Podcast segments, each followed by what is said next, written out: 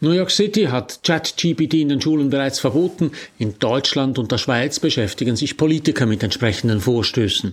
Der künstlich intelligente Chatbot setzt Lehrpersonen unter Druck. Die Sorge, die künstliche Intelligenz mache Hausarbeiten künftig unmöglich, weil Lehrpersonen nicht mehr unterscheiden können, ob eine Arbeit vom Schüler oder von der KI geschrieben worden ist.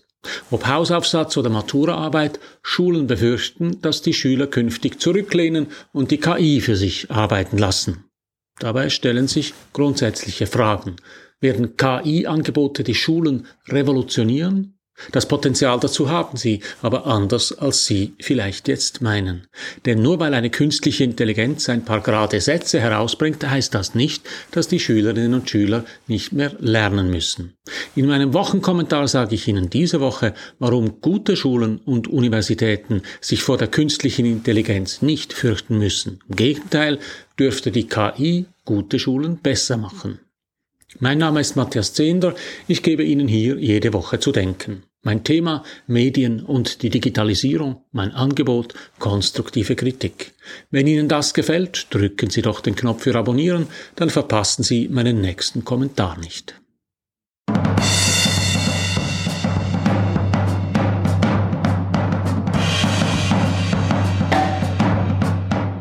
Die Schlagzeilen tönen schon knallig. Chatbot schreibt Maturaarbeit, die Schülerin lehnt sich zurück, titelte die Berner Zeitung diese Woche und fordert, Professorinnen und Lehrer müssten Strategien für dieses mögliche Szenario entwerfen.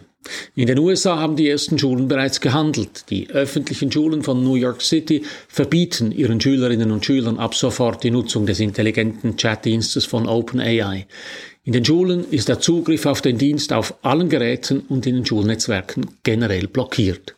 Auch in Deutschland und in der Schweiz fragen sich Schulen und Universitäten, wie sie künftig sinnvoll Hausarbeiten bewerten sollen, wenn KI-Systeme wie ChatGPT solche Arbeiten auf Knopfdruck anfertigen können. Jan Kirchmeier, SP-Landrat im Parlament des Kantons Basel-Landschaft, hat die Regierung des Kantons jetzt gefragt, wie der Einsatz von solchen Chatbots an den Schulen des Kantons und an Hochschulen reguliert werde. Die Antworten des Regierungsrats sind ebenso typisch wie unbefriedigend. Zitat, sowohl in der Volksschule als auch auf der Sekundarstufe 2 gibt es derzeit keine Richtlinien, die den konkreten Umgang mit Chatbots regulieren, schreibt die Baselbieter Regierung. Zitat, wo autonome Leistungen verlangt werden, dürfen sie analog zu anderen Hilfsmitteln, wie zum Beispiel programmierbare Taschenrechner, nicht verwendet werden.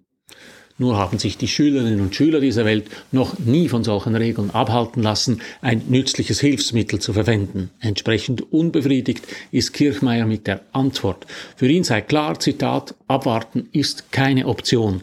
Die Schulen benötigen klare Anweisungen, wie mit Chatbots umzugehen ist. ChatGPT ist ein Chatbot, der sich kostenlos über das Internet benutzen lässt. Dahinter steckt eine künstliche Intelligenz der Firma OpenAI. Ich habe ChatGPT schon letztes Jahr ausführlich kommentiert. Der Chatbot ist in der Lage, Fragen zu beantworten, Textvorschläge zu machen und ganze Textabschnitte zu entwerfen. Und das nicht nur auf Englisch, sondern auch auf Deutsch. Der Chatbot stützt sich inhaltlich auf Quellen aus dem Internet, generiert aber jede Antwort neu. Während Lehrpersonen relativ rasch sehen können, ob eine Schülerin ein Schüler aus Wikipedia abgeschrieben hat, lässt sich das bei ChatGPT nicht so einfach feststellen. Die herkömmlichen Methoden zur Plagiatskontrolle versagen, weil die vor allem nach Formulierungen suchen, die aus anderen Quellen stammen könnten. Sind die Befürchtungen, dass ChatGPT künftig Matura-Arbeiten generiert, also berechtigt? Die kurze Antwort Nein. Schlagzeilen wie Chatbot schreibt Maturaarbeit, die Schülerin lehnt sich zurück sind Quatsch. Und das aus drei Gründen. Erstens ist ChatGPT nicht in der Lage, längere Texte zu generieren. Es ist kein Schreibautomat, sondern ein Chatroboter. Typischerweise generiert das Programm auf eine Frage zwei oder drei Textabschnitte mit jeweils vier oder fünf Zeilen Text. Von einer Maturaarbeit ist das so weit entfernt wie der Eintrag in einem Konversationslexikon. Zweitens ist ChatGPT fehleranfällig.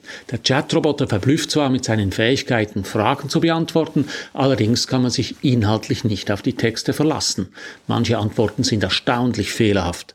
Das hat damit zu tun, dass ChatGPT keine Ahnung hat, was das Programm sagt.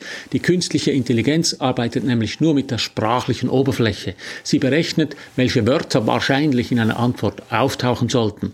ChatGPT ist deshalb vergleichbar mit dem klugen Hans, einem dressierten Pferd, das scheinbar rechnen konnte, tatsächlich aber auf den Gesichtsausdruck seines Gegenübers reagierte.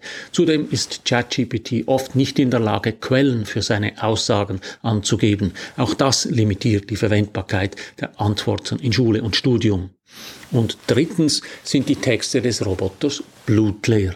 ChatGPT schreibt für einen Computer verblüffend gut, wirklich. Aber das, was das Programm da generiert, sind blutleere, emotionslose Texte. Sie haben keinerlei emotionale Dimension. Es gibt keinen Bezug zu persönlichem Erleben. Kunststück. Der Computer hat ja auch keins. Der Roboter beschreibt Fakten, Eckpunkte werden oft wiederholt, es tauchen wenig Adjektive in den Texten auf, sie sind von einer trockenen, etwas umständlichen Sachlichkeit. Daran lassen sich generierte Texte mindestens im Moment auch zuverlässig erkennen. Anders gesagt, ChatGPT beeindruckt, weil wir eine solche Textkompetenz von einem Computer bisher kaum gesehen haben, das heißt aber noch nicht, dass die Texte gut wären. Dazu kommt, der Text einer Maturaarbeit oder einer Bachelorarbeit ist nur das Resultat eines längeren Prozesses. Wer heute eine solche Arbeit schreibt, zieht sich nicht in ein stilles Kämmerlein zurück, wo er sich von ChatGPT oder, was immer noch realistischer ist, vom großen Bruder, von der Mutter oder einer Bekannten helfen lassen kann.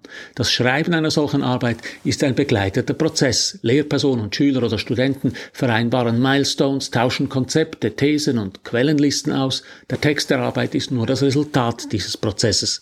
Dabei reden Lehrperson und Student oder Schülerin auch regelmäßig miteinander.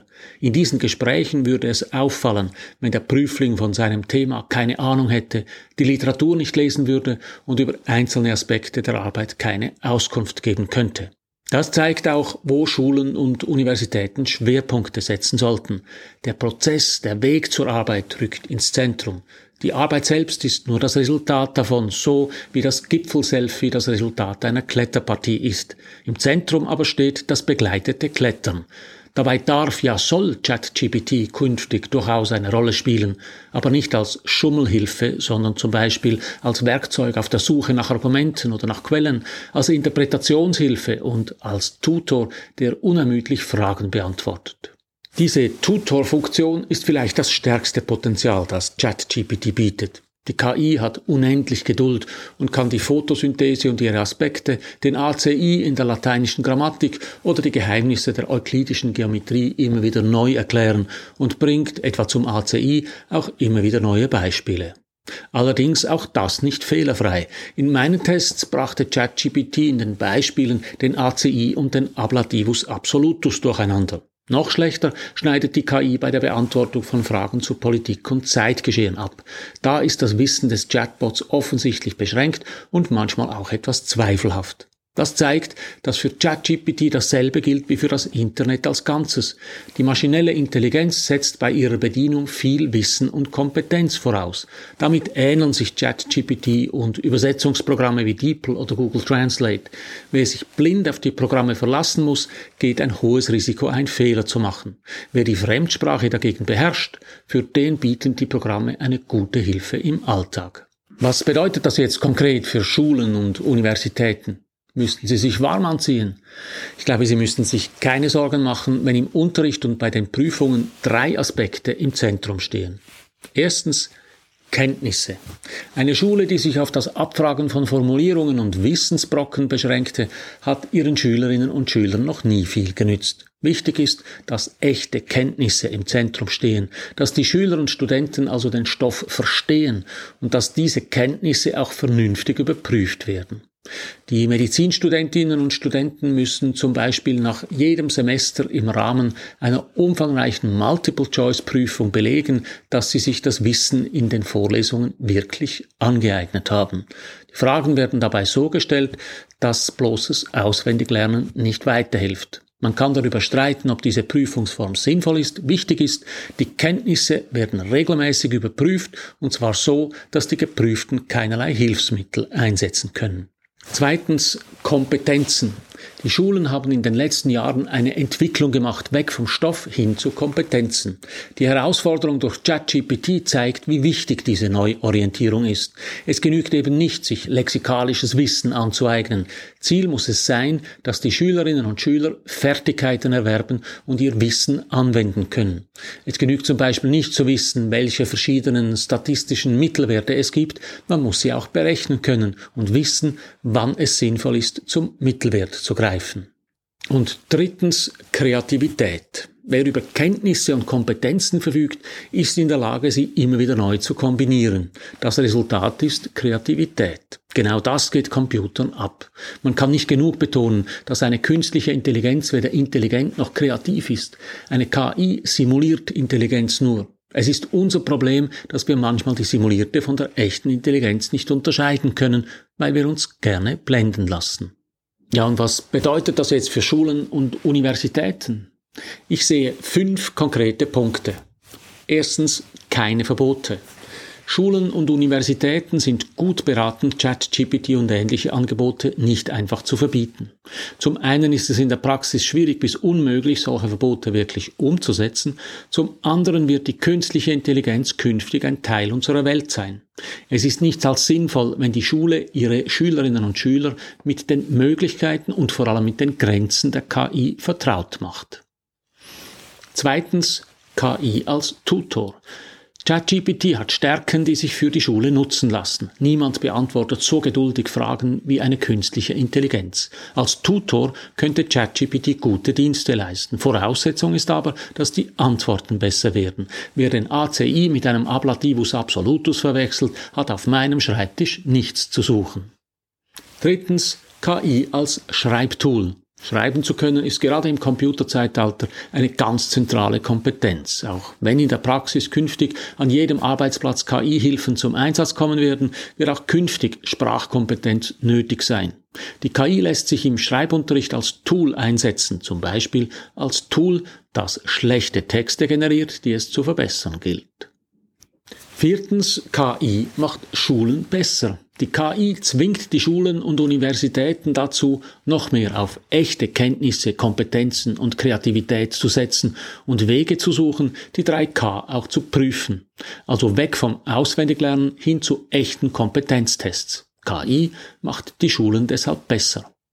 Und fünftens, die KI führt zu mehr Mündlichkeit. Noch steckt im Thema viel Hype drin. KI-Texte sind viel schlechter als viele Medien schreiben. Aber das kann sich ändern. Der ultimative Beweis, dass es wirklich der Schüler ist, der eine Leistung erbringt, kann bald nur noch das direkte Gespräch und die mündliche Prüfung erbringen. Letztlich wird KI deshalb zu mehr Mündlichkeit und zu mehr direkter Interaktion zwischen Schülern und Lehrpersonen führen. Anders gesagt, die KI zwingt Schulen und Universitäten zu mehr Menschlichkeit. Wer hätte das gedacht? So viel für heute. Drücken Sie doch noch schnell den Abonnieren und den Gefällt mir Knopf, dann hören wir uns in einer Woche wieder. Alles Gute.